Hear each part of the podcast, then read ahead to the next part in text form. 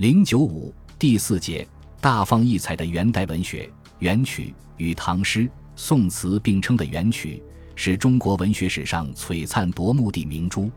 散曲，汉唐以来配上音乐而可以歌唱的诗，是由文字的词和音乐的曲两部分组成的。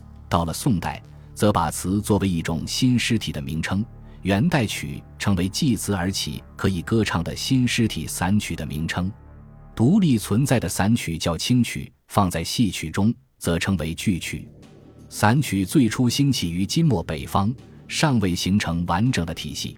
蒙古人统一全国的过程中，北方少数民族的音乐得以输入中原，在金代素瑶离曲的基础上融入胡夷之曲胡乐，便形成了散曲。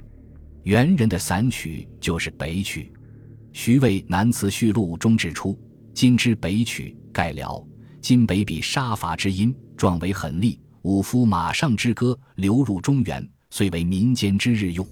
散曲作为一种新实体，最突出的特点是在语言上的变革和格式上的创新。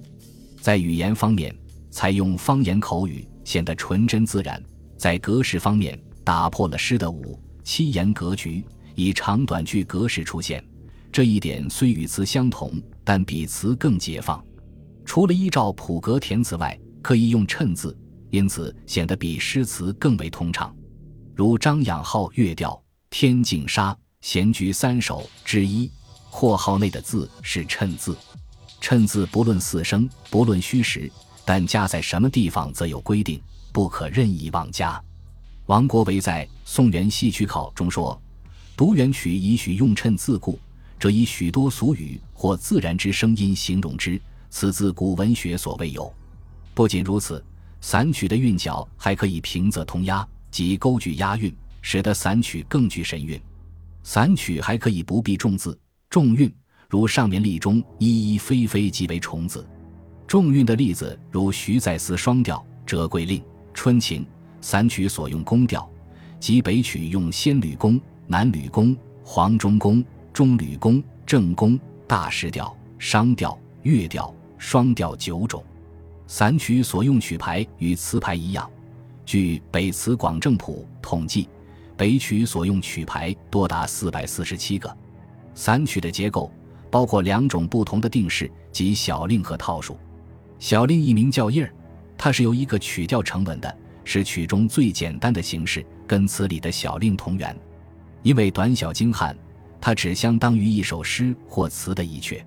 如马致远乐调《天净沙·秋思》所用宫调为乐调，曲牌为《天净沙》，题目是《秋思》，这是一支传唱千古的小令。不过，诗一首或词一阙中间可以换韵，散曲中小令则必须一韵到底，不能换韵。在特殊情况下，由小令带过去，它是由于作者填写了一支小令，觉得意犹未尽，于是续填一条。若两条还嫌不足，则还可再填写一条，但到三调为止。也可以从套数里摘出两支或三支连唱的曲调，跟双叠或三叠的词调相似。在题目中标明带用二字，或只用其中一字，或用尖字，或称尖带，如题目为“锦上花带清江引碧玉箫”等。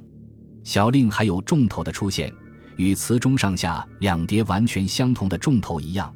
是把同一小令一再填写时，每支用韵各不相同，但用同一题目或类似题目，如四季、四时行乐等为总题目，春夏秋冬为分题目。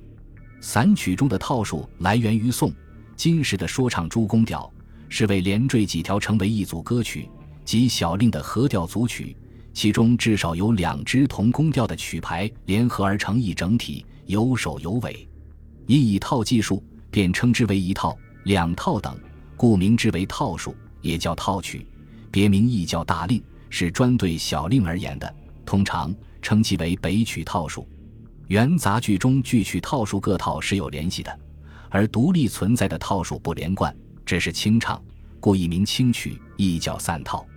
北曲套数各套往往根据情节繁简伸缩其长短，最长的套数用曲调达三十四条之多。而且各套所用曲牌都有规定法则，某调以先，某调以后，不可颠倒错乱。最重要的是，每套从头至尾必须押同一韵，不可换韵，而且每套莫须有尾声，以表示首尾的完整与全套音乐的完结。若尾声与它调混为一体时，亦名煞尾、收尾、拍煞等。元代流传下来的散曲作品，据隋树森《全元散曲》统计，有小令三千八百多首，套数四百多套。从数量上看，以小令居多。元代散曲作家众多，人才辈出，有姓名可考者达二百二十七人。另外还有许多无名氏作品。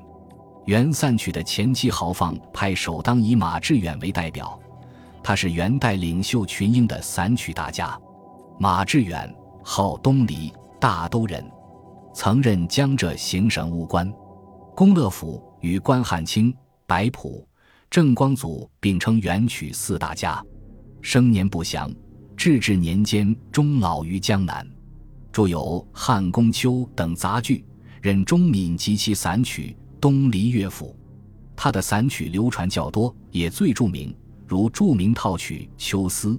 这套套曲由牢骚而厌世，由厌世而故作超脱，是当时历史条件下诗人对庸俗社会风气的一种批判，表现泼辣深刻。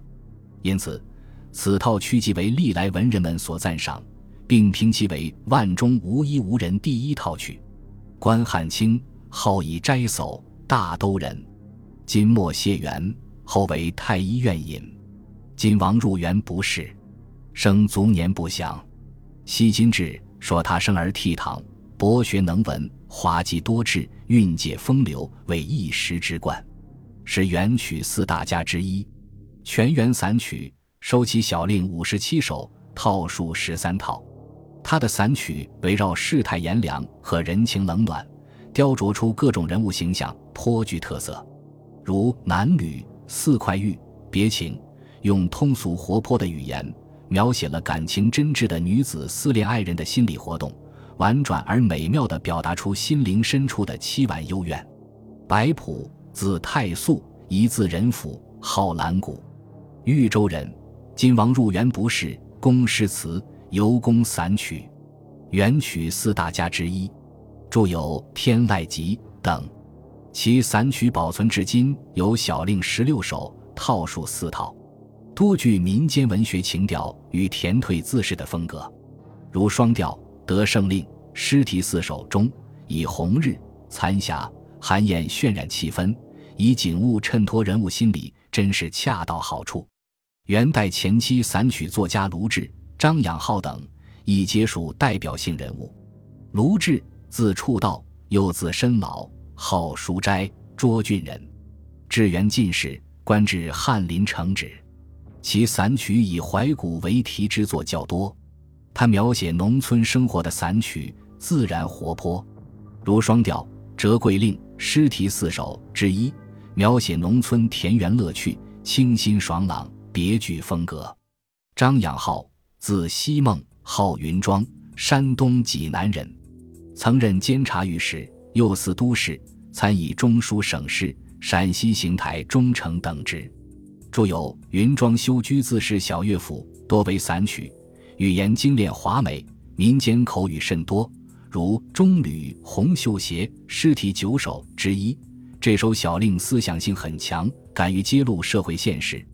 元后期散曲作家的一些作品，不用衬字口语，追求名句，练句为功，对仗渐巧，甚至象词回归，仅存散曲格调。失去了前期散曲的通俗、质朴、豪放、泼辣的本色，从而把散曲的创作引向了衰落的局面。后期散曲作家以张可久、乔吉为代表。张可久，字小山，庆元府人，生卒年不详，曾做过小官吏，后以毕生精力从事散曲创作，在元代曲坛中享有盛名，著有《金乐府》《苏堤渔唱》。无言、新乐府等作品传流至今，有小令七百五十多首，套数七套。如乐调《凭栏人》《江夜》这种用白描手法写景抒情，以接近词的意境。乔吉，一座乔吉府，字孟福，号生鹤翁，又号星星道人，原籍太原，流寓杭州，是终生流浪江湖的穷困落魄文人，著有《星星道人乐府》《文湖州集词》《乔孟府小令》，今存小令二百多首，套数十套。作为专业散曲作家，他讲究斟酌字句，好以出奇制胜，雅俗兼备。如双调、水仙子、纵观瀑布，把瀑布描写的极为奇伟壮观。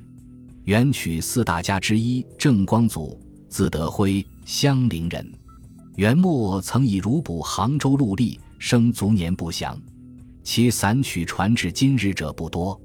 在元末散曲演变过程中，仍有以俗谣理曲见长而颇有成就者，如少数民族散曲作家冠云石，为物而足，原名小云石海牙，以赋冠之歌得姓，自号酸斋。最初袭父官为两淮万户府打鲁花赤，后弃之归隐，笃志诗文。其散曲以豪放飘逸、功利爽朗而著称，如《中吕红袖鞋》诗题四首之一。写恋人情意缠绵，可谓深得民歌三昧。除了冠云石外，还有蒙古人布忽木、阿鲁威、博罗，回纥人马昂夫、女真人王景瑜、耶里可温人金文石、高丽人李继贤、西夏人李伯瞻等等。他们都是有较高汉族文学修养的少数民族散曲作家。存留至今的少数民族散曲作家的作品有小令二百多首。套数二十多套，元散曲开拓了一代新诗风，给后来诗人以启迪，并且推动了元杂剧艺术的形成，是弥足珍贵的意苑奇葩。